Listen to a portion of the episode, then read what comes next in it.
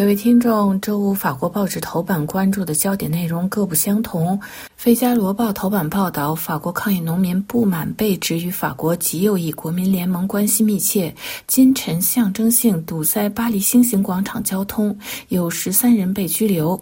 解放报》头版报道，在巴黎凡尔赛门举行的第六十届巴黎国际农业展览，粮食安全成为到访的法国各党派领袖关注的主要议题。《回声报》聚焦银行降低借贷率，但巴黎等地的房地产市场依然疲软。另外，各报都分别报道在三个月举行的欧盟议会选举。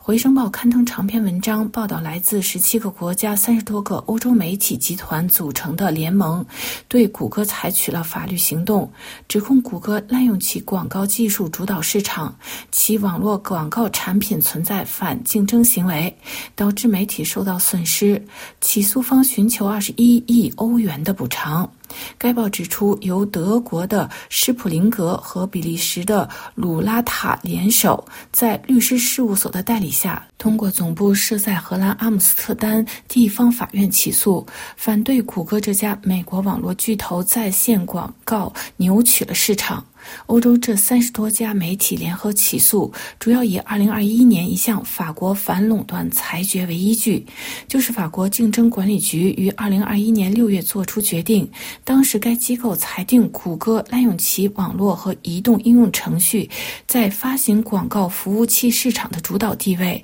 被罚款2.2亿欧元。谷歌没有对这一决定提出上诉。该报指出，对于谷歌来说，最大的压力来自美国，美国司法。法部起诉谷歌反垄断案件在二零二三年已经进入了庭审，最终判决于今年进行。另外，各报分别报道在三个月举行的欧洲议会选举。《费加罗报》指出，欧委会现任主席冯德莱恩近期在德国基民盟会议上宣布，自己将寻求连任欧委会主席的五年计划。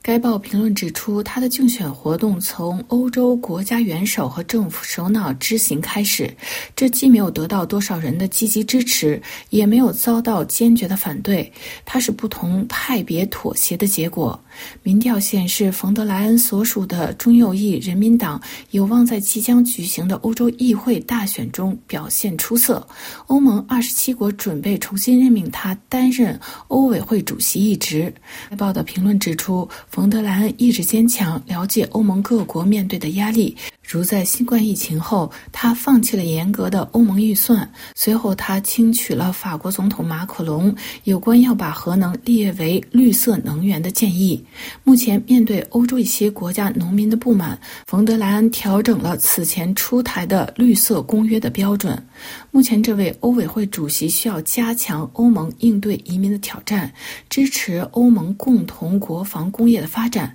并推动欧盟政治改革，以便进一步扩大。不过，一些批评人士认为，这位欧委会主席缺乏远见，代表欧盟技术官僚，远离欧洲民众，没有满足他们的期望。民调显示，在今年六月举行的欧洲议会选举中，右翼和民粹主义的拥护者或将大幅度激增，这对冯德莱恩来说也将是一个严重的挑战。距离欧洲议会大选还不到三个月的时间。法国总统马克龙选择欧洲议会自由党派复兴欧洲主席海耶为首位来竞逐欧洲议会选举。解放报指出，本次欧洲议会选举将是非常特殊，其主要特点是在欧盟与俄罗斯关系恶化的地缘政治背景下进行。该报指出，目前民调显示，法国马克龙所在的复兴党落后于极右国民联盟约十个百分点。不过，随着俄罗斯入侵乌克兰战争持续，玛丽莲·勒鹏领导的国民联盟曾与俄罗斯关系密切，对他们竞选欧洲议员不利。另外，《回声报》报道，世卫组织最新研究显示，全球有超过十亿人肥胖，其中儿童、青少年肥胖人数从1990年以来激增四倍。其中一些中低国家的人从营养不良迅速转变为肥胖型。该报报道，中国目前是销售节食药物的天堂，不过中国人肥胖率并不高，男女肥胖者比率分别为百分之八和百分之九。各位听众，今天的法国报纸摘要节目由罗拉编辑播报，感谢各位的收听，也感谢法广技术人员的合作。我们在下次节目中再会。